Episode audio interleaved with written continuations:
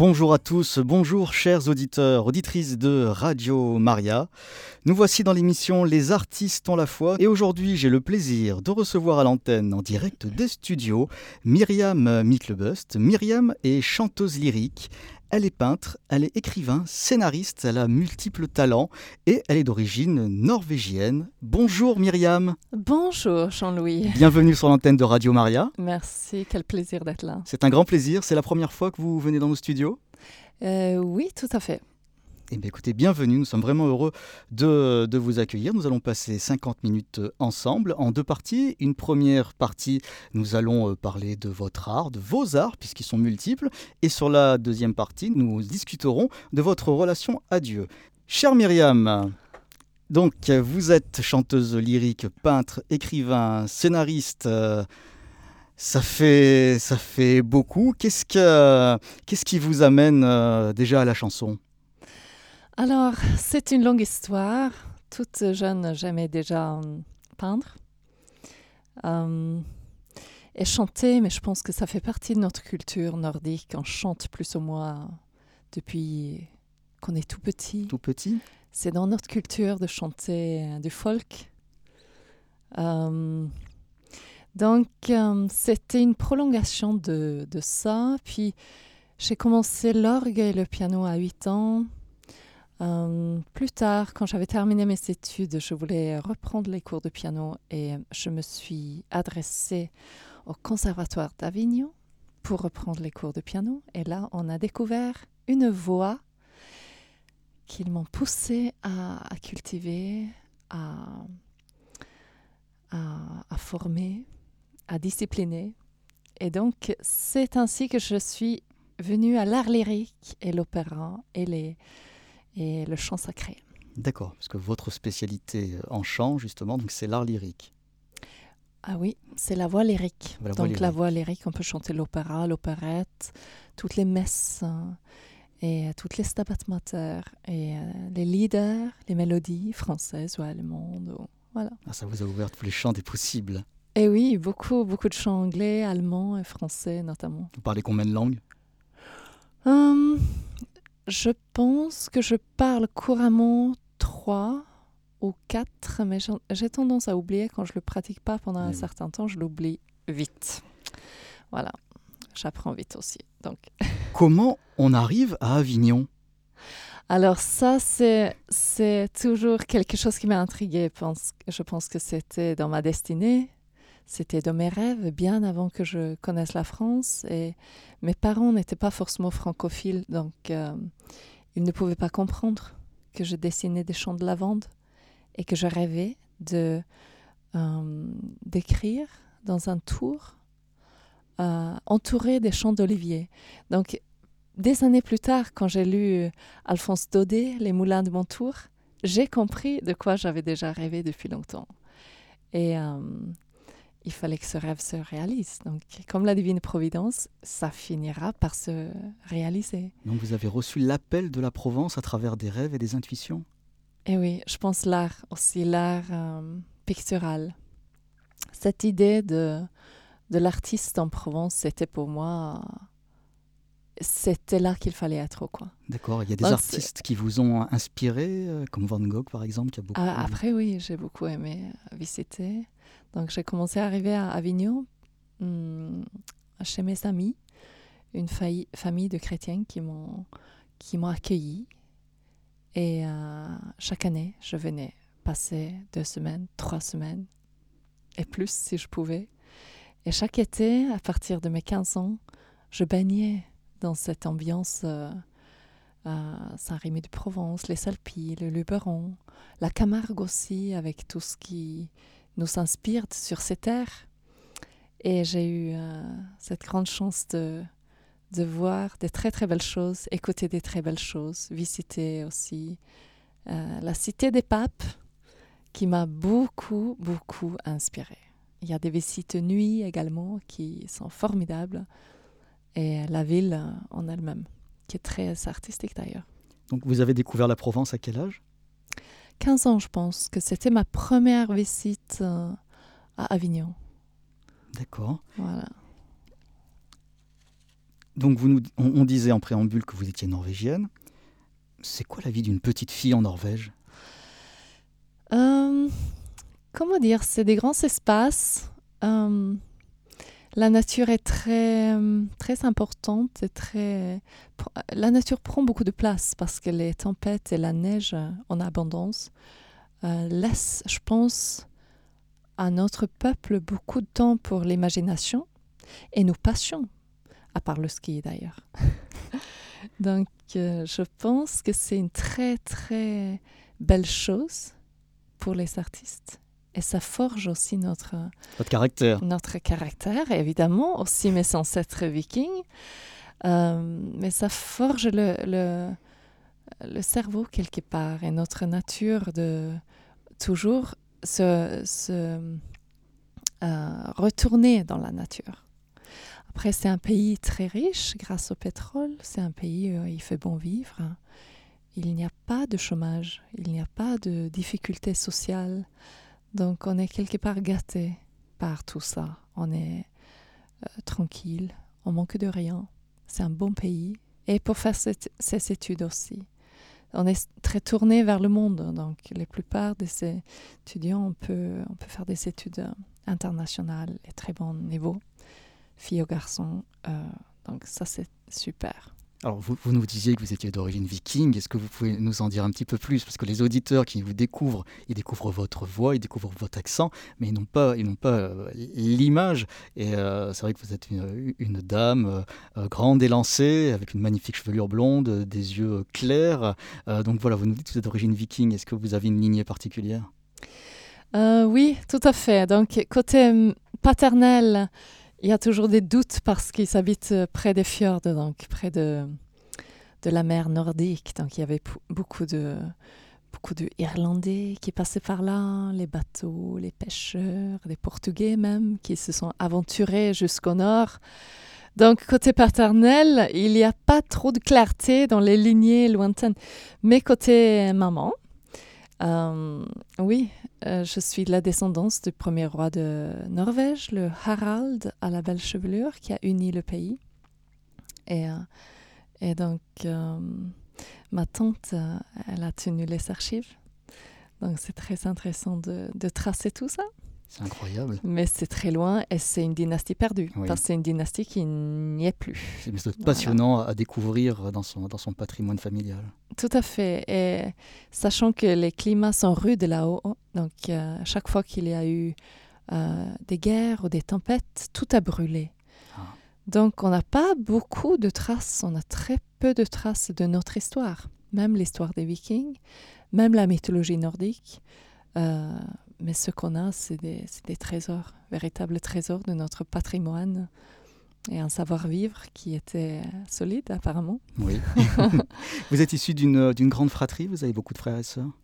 Oui, je suis la septième sur dix enfants, avec la même maman, le même papa, et euh, cinq filles et cinq garçons.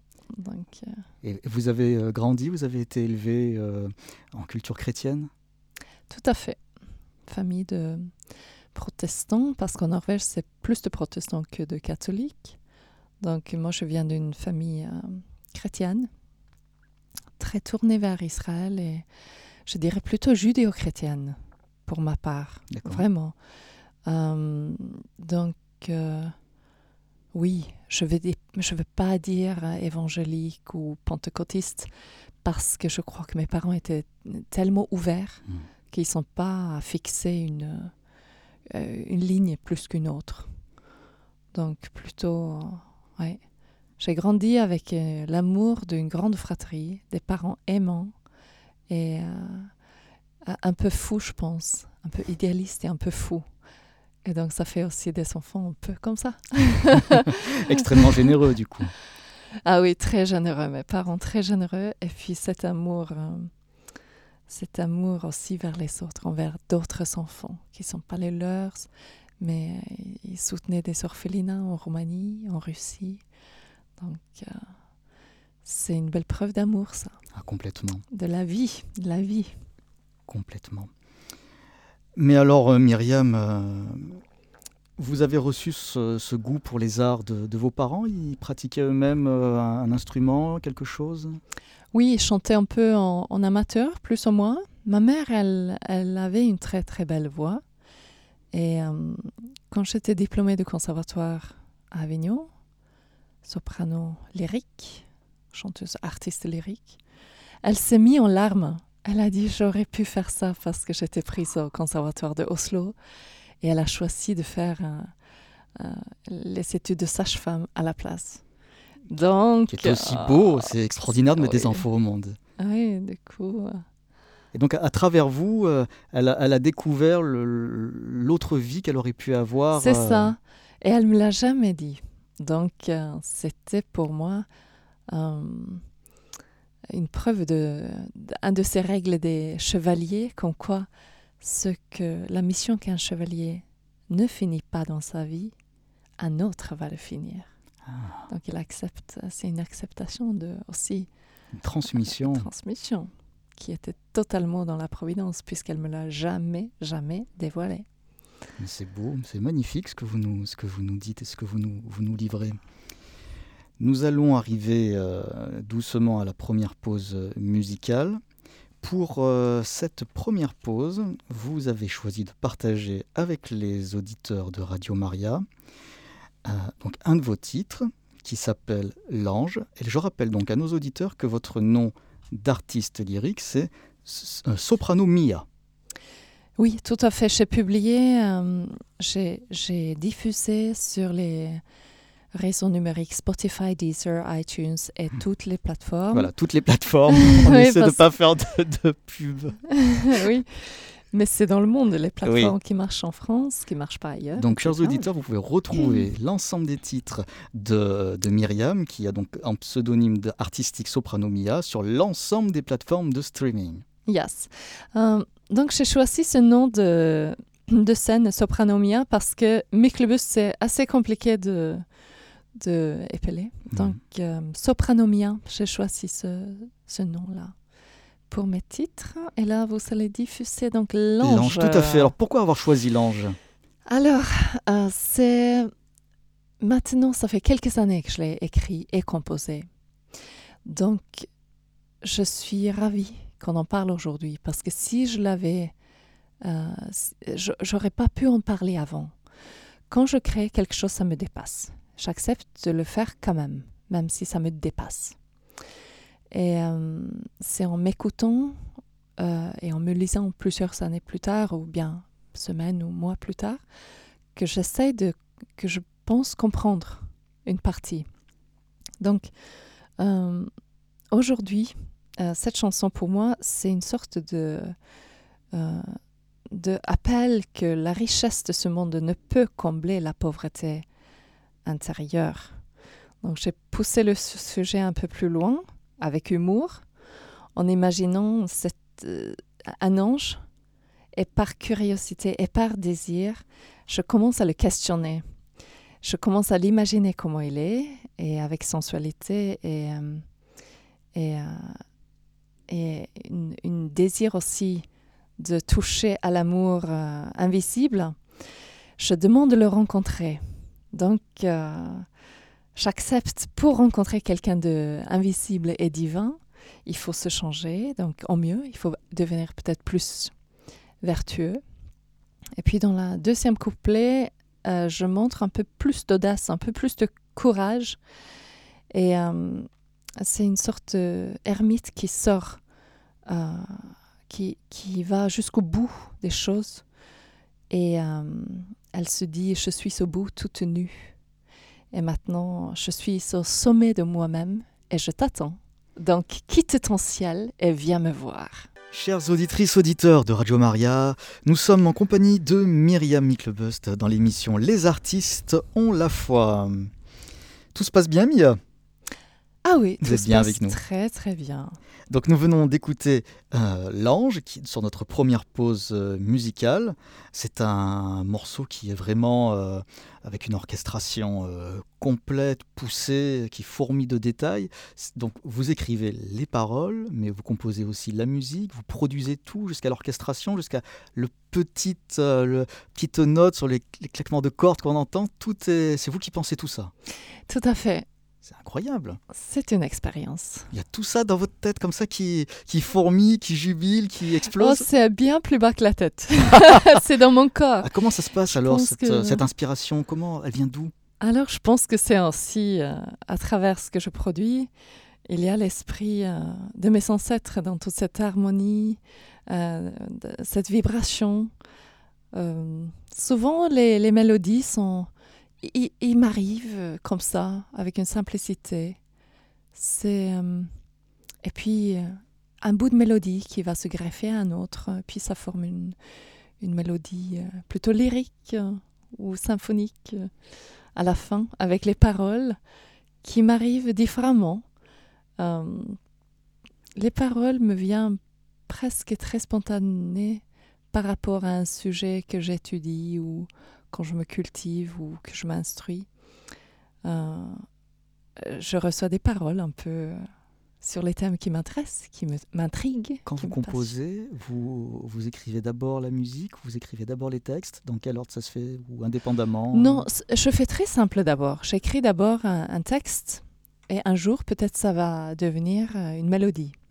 Donc je me pose surtout pas la question. J'obéis, je, je note, j'écris sur un bout de papier euh, très rapidement. Et euh, la musique, euh, souvent j'écris d'abord la ligne mélodique et ensuite je vais mettre une succession d'accords au piano, sur le clavier, et ensuite je vais l'arranger et écrire des parties pour violon, éventuellement clarinette, flûte, et je rajoute, au fur et à mesure, ça, comme un puzzle qui se, qui se fait. Quel est l'instrument que, que, vous appréciez le plus euh, et que vous intégrez dans vos compositions? Euh, J'aime tous les instruments, absolument. Je maîtrise euh, pas tous les instruments, malheureusement. j'aime beaucoup la clarinette, j'aime beaucoup le piano. Je suis pas une bonne pianiste, mais c'est mon instrument, mon outil de travail quelque part. Hein. Donc, j'aime beaucoup les batteries, toutes ah, les percussions. percussions. ça je pense si demain j'ai envie de m'offrir un instrument, ce sera une batterie. je peux me défouler et puis c'est très expressif, je pense aussi pour, euh, euh, mon message dans, ce que je souhaite dire. Alors, dans la première partie de l'émission, quand on évoquait votre enfance, euh, donc vous nous disiez que vous étiez issu d'une famille chrétienne plutôt protestante. Mais j'ai une question à vous poser. Euh, comment on passe du protestantisme au catholicisme? Alors, c'est pas un passage. C'est pas on quitte un monde pour arriver dans un autre monde. C'est simplement un cheminement qui s'enrichit au fur et à mesure qu'on marche dans la foi. Donc, euh, je dirais plutôt que moi qui est tellement euh, séduite par l'esthétique des choses, la beauté des, de, l'art et de ce qu'on fait et nos convictions, je ne pouvais pas passer à côté de, euh, de la beauté de l'art euh, sacré que j'ai découvert donc à, à, travers mes chansons, à travers euh, les messes de Dvorak, de Mozart, de tous les Stabat Mater aussi, tout un répertoire que j'étais amenée à interpréter. Et donc forcément, j'étais obligée de traduire les textes en latin, comprendre. Et évidemment, ça m'amène à Marie, qui est une... Euh, euh, qui est pour, euh, pour moi plus que la mère de Jésus, du coup, aujourd'hui, qui est une femme exemple de, de la divinité. Et je trouve qu'elle m'a amené petit à petit vers donc le catholicisme.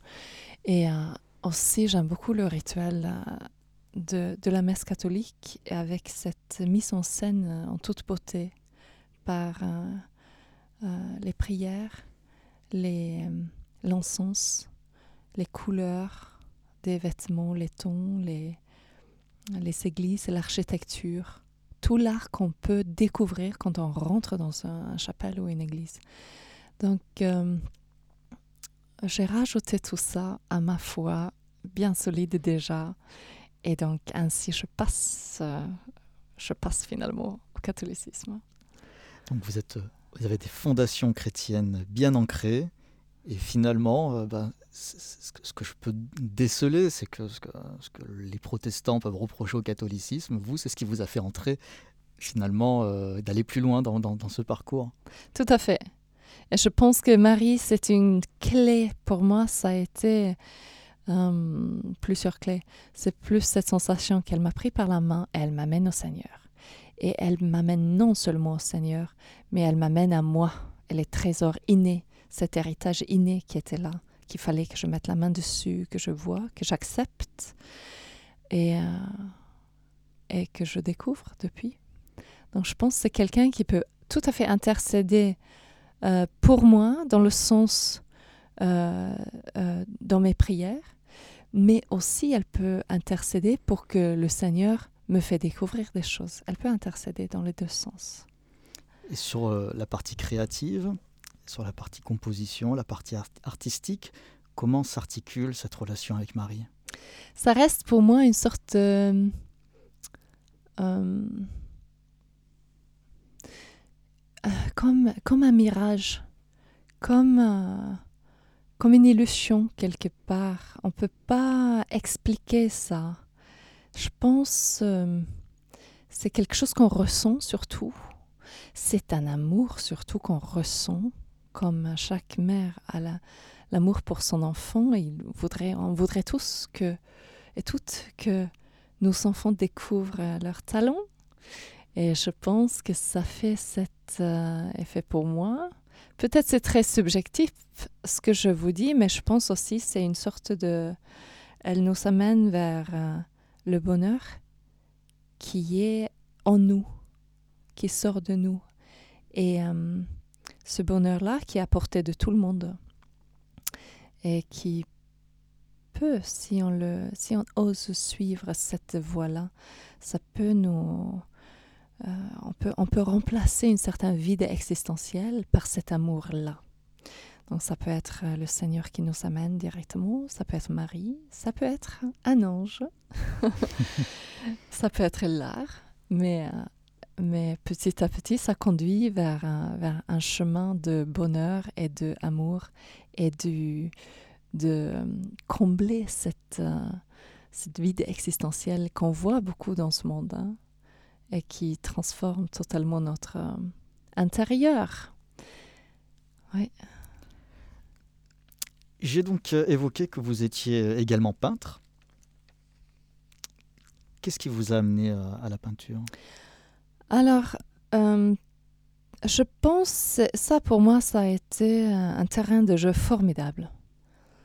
Parce que contrairement à la musique qui est remplie de discipline, de mathématiques, de rigueur, euh, j'ai ressenti une certaine force en moi qui avait besoin de s'exprimer euh, d'une manière débridée sans retenue. Alors que dans la musique, dans la musique lyrique surtout, euh, on se retient, on retient son souffle, on, retient ses forces, on doit se plier à une partition. Si c'est marqué pianissimo, on ne peut pas faire autrement que de, de l'appliquer. Donc c'est une doctrine extrêmement rigoureuse et excellente hein, qui m'a domptée absolument. Euh, moi qui étais un peu un cheval... Euh, fougueux, on peut dire. Ah, c'est le côté viking, ça, la Valkyrie. oui, je pense tout à fait. Je le cache pas d'ailleurs. Et, et, euh, donc, euh, suite à mon parcours euh, en, tant que chanteuse lyrique, je, suis vite arrivée à la peinture pour exprimer quelque chose de, quelque chose de qui remontait de la surface, euh, mes instincts naturels, certainement, sont retenus, du coup. Et euh, à travers mes toiles, à travers la peinture, je pense que j'ai mis une distance claire euh, des réflexions conventionnelles et autocritiques. Et ça, c'est drôlement libérateur pour une artiste, pour, pour une femme d'ailleurs, de mettre une distance aux conventions. Et je suis totalement auto- autodidacte tant que peintre. hein. C'est ce que j'allais vous demander. Vous êtes autodidacte, vous avez appris toute seule. Vous, êtes Et- inspiré d'artistes euh, ou vous, ou vous avez votre propre courant vous avez... Ah Oui, chez certains artistes, euh, je pense à... Mais, euh, mais euh, je veux pas nommer certains artistes parce que je trouve quelque part c'est prétentieux. Pour moi, je suis pas... Je me, je me considère pas forcément peintre, mais ça fait partie de mes, euh, mes, mes expressions. C'est euh, c'est mes sentiments qui s'expriment à travers mes toiles. Donc, euh, je me lance toujours avec une audace euh, débridée. Vous êtes émancipé toutes les conventions. Oui, ça. je pense. J'essaye. En tout Ça, cas, à travers la peinture. Oui, oui. C'est le, le deuxi- le- la deuxième phase de, de cette pièce où d'un côté vous avez la rigueur euh, sur, la, sur la musique, Mhm. le cadre bien défini, où la partition c'est la partition, il n'y a pas une note, un cheveu qui doit dépasser. Et de l'autre côté, tout ce que vous avez retenu doit exploser. C'est, je pense que c'est, on peut le dire comme ça. Même si pour moi c'est pas aussi clair que ça, parce que c'est toujours, ça reste nuancé. Mais je sais une chose, c'est que je fais, je peins. Je ne réfléchis pas forcément à ce que je fais, mais j'ai l'aud- l'audace de le faire. Alors, quand vous êtes devant une, une toile blanche, qu'est-ce qui se passe? Quel est, le, quel est le merveilleux. processus? C'est merveilleux. C'est, euh, pour moi, c'est, c'est comme si j'étais face à moi-même quelque part euh, et face à, euh, face, à Dieu à la fois. Et euh, pour moi, c'est, c'est bon de pouvoir exprimer ces gestes euh, qui est notre âme, qui est notre animal aussi, le côté animal qui, qui sort de nos tripes, qui passe pas par notre intellect, qui passe pas par la raison, qui n'est pas dompté par la raison justement. Donc j'avais besoin de ça, ce côté visuel et avec des tons assez sombres. Euh, Je, je- je m'amuse à faire des expériences avec le clair-obscur et euh, en même temps ça m'amuse de, de, de me dire, je me parle, qu'est-ce que je cache et qu'est-ce que je montre? et à travers mes toiles, je peux dire tout ça sans mettre des mots dessus. Et euh, donc c'est c'est une partie humoristique pour moi-même, certainement. En tout cas, ça manifeste de l'humilité, parce que vous ne vous prenez pas au sérieux finalement. Dans le... Vous êtes sérieux sans vous prendre au sérieux dans ce que vous faites. oui, oui, il faut pas... Il faut accepter de faire des expériences et se dire, chaque fois je me dis, oh, cette toile, quelle catastrophe. Non, mais ça, fin- ça va finir, je le cache, un mois, deux mois, un an. Après, je le reprends et je sais ce que je veux faire. Et je continue. Et parfois, je me dis, mais oh, c'est peut-être mon, mon meilleure œuvre. Finalement, c'est un, un chef d'œuvre. Merci Seigneur. Merci Seigneur. Donc vous êtes en évolution sur une toile qui peut durer un an, deux ans, trois ans. Oui, mais j'aime bien des grands formats. Euh, j'aime bien m'arrêter quand je sens que l'élan est fini, il n'y a plus rien. Euh, L'intuition, je l'ai exprimée. La sensation, je l'ai exprimée. Maintenant, je laisse la toile au repos. et moi aussi. Et oui, je peux revenir dessus ou bien pas. Je signe et je l'envoie chez mon marchand d'art et je le touche plus. D'accord, donc vous avez un marchand d'art, donc ça veut dire que vous exposez. Tout à fait. Donc vous allez Donc, exposer. euh, À quel endroit? Alors, euh, pour l'instant, je ne peux pas évoquer les Ah. endroits. Je préfère que ça soit que mes toiles so- soient déjà dans la galerie avant de l'annoncer. Donc, Et on le saura quand? euh, Parce vous pouvez coup, me- On est impatient. oui, dans, dans- sous peu, cette mois-ci. Donc, euh, on Et va partir un peu dans tous les sens, Ah. tous les pays. Dans tous les pays? Donc, pas tous les pays, mais les pays es- essentiels pour l'art. D'accord.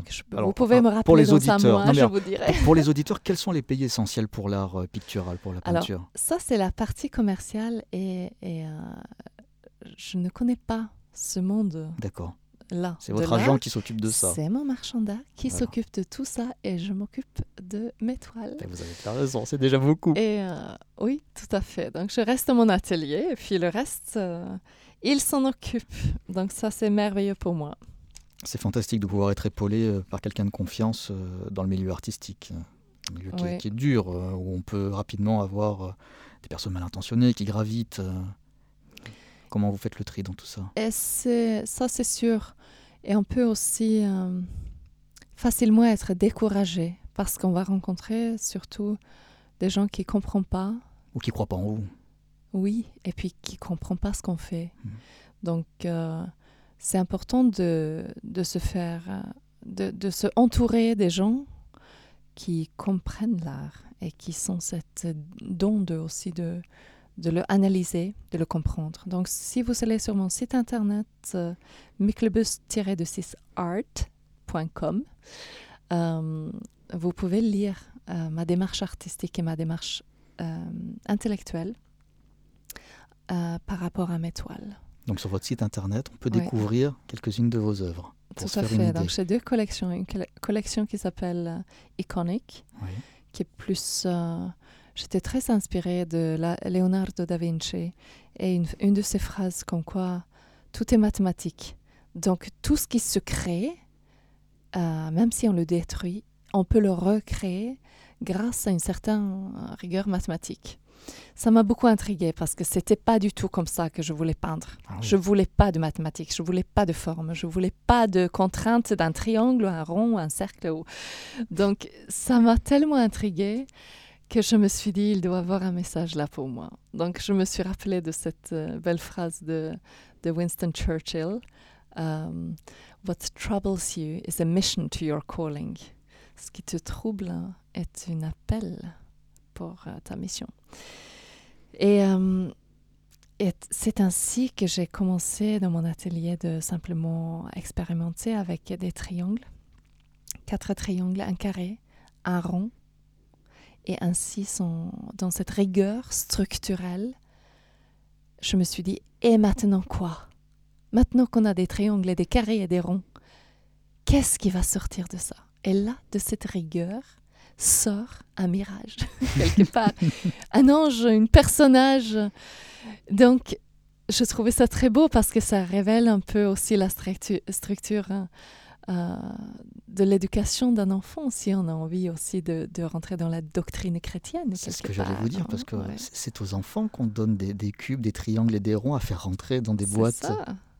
Et donc, une fois qu'on a maîtrisé une certaine structure et qu'il y a une certaine rigueur, euh, je pense qu'on peut dire qu'on a, en main quelque chose de solide. Ça, ça peut tenir des tempêtes.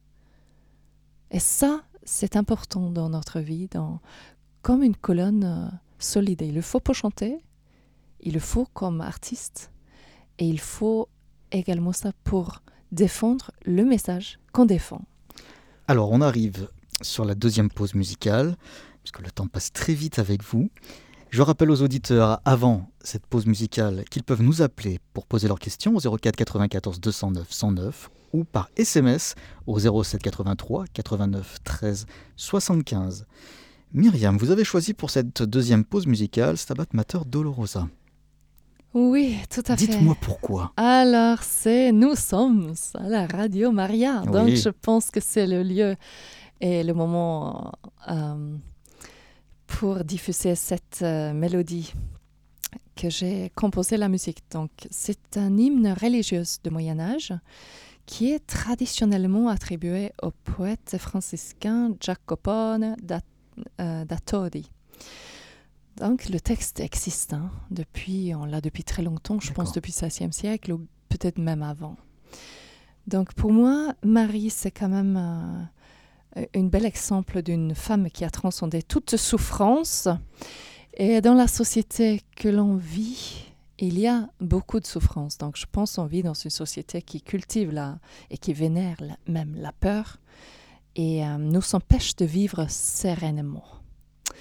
Donc à travers cette Stabat Mater Dolorosa, j'ai voulu euh, mettre une certaine lenteur à l'ordre du jour comme une technique thérapeutique quelque part et, euh, et qui, nous, qui nous rappelle cette bonheur qui est en nous et qui est à portée de tout le monde euh, à travers Marie. Eh bien, nous écoutons nous vous écoutons Soprano Mia, Stabat Mater, Dolorosa. Chères auditrices, auditeurs de Radio Maria, nous voici à nouveau à l'antenne dans l'émission Les artistes ont la foi pour cette dernière partie en compagnie de Myriam Miclebuste. Les minutes passent très vite, il nous reste quelques minutes euh, d'antenne. Myriam, euh, vous nous avez prévu un de vos textes, que vous, écrivez aussi des poèmes, vous écrivez des scénarios, vous écrivez vraiment beaucoup de choses. Et vous avez euh, un texte à nous interpréter. Tout à fait. Donc c'est Incarne-moi. Donc c'est tout à fait les paroles d'un ange, comme si c'est l'ange qui arrive et qui vous parle. Donc je vais tirer un lien avec une phrase de Jung qui euh, ou un enseignement de Jung parce que inconsciemment euh, l'être humain donc euh, inconsciemment, on est animé par un désir de complétude et de réalisation de notre être. Ça je, ça, je pense que ça compte pour tout le monde, hein, artiste ou pas artiste. Hein. Et donc vient cet ange compléter ça avec ses paroles. Donc, euh, quand l'ange vient vous parler, évidemment, tout l'ombre disparaît. Donc, je vais vous le lire. Je suis un ange, personne ne me voit. Je suis un esprit, une lumière, sans que tu t'en aperçois. Je ne peux agir comme toi, mais peut-être me sens-tu à tes côtés. Je suis là pour te protéger. C'est toi le maître, libre de m'ignorer ou pas. Mais si tu dis que les anges n'existent pas, je pleure, je m'éloigne de toi. La mentalité de nos jours veut que tu ne cries pas trop fort, que tu ne fasses pas de vagues, que tu succombes à la fausse modestie, le bien-pensant, et que tu ne te mêles pas des autres, enfin d'éviter des ennuis. Mais quel discours, celle de la tiédeur Mon désir profond est tout le contraire. Je suis là pour te rappeler que tu es quelqu'un sur cette terre. Tu n'es pas morte, mais sans moi, tu n'es pas assez forte. Je t'inspire la façon dont tu devrais agir. Sois visible, comme je ne peux l'être. Sois audible. Laisse-moi être ton silence. Agis avec tout ton corps, puisque tu en possèdes un pour quelque temps encore. Fais des vagues dans la mer, agis comme une tempête. Sois existant et laisse tes traces dans le sable. Fais des efforts jusqu'à ce que la fatigue t'accable. Fais de chaque pas un chemin de croix pour qu'au fond de ton être, la lumière puisse apparaître rayonner. Ne gardez rien pour toi. Les talents reçus et cernés au monde entier devraient être partagés afin que l'humanité puisse vivre en paix. Rappelle-toi tes quatre ans, heureux, joyeux, ton pied s'enfonce dans le sable, qui laisse une trace, la tienne. Il t'a créé unique dans ta race. Au bout de la plage, tes pas distingués, dessine ta route ta destinée, à toi d'assumer et embrasser une vie émerveillée. Pèse, pèse dans le sable, pèse dans la vie, incarne ce que tu es et ce qu'il t'a donné. Agis, brûle, allume la flamme, fais-la transpercer ton âme. Sans ma présence, je suis avec toi. Tu es ma protégée, je te suis à chaque pas. Agis quand je te le dis, réponds à l'appel, sois visible, sois audible, sois l'élu du ciel. Ton ange gardien qui aime sa protégée, sa préférée. Merci Myriam pour cette belle lecture. Merci beaucoup de l'avoir partagée avec les, auditeurs. Il nous reste deux, petites minutes. Et pour ces deux petites minutes, euh, vous allez peut-être nous dire quels sont vos projets pour l'avenir. Oui, tout à fait. J'ai beaucoup de projets ah, et j'aime ça, avoir plusieurs projets à la fois. Je me concentre mieux ainsi.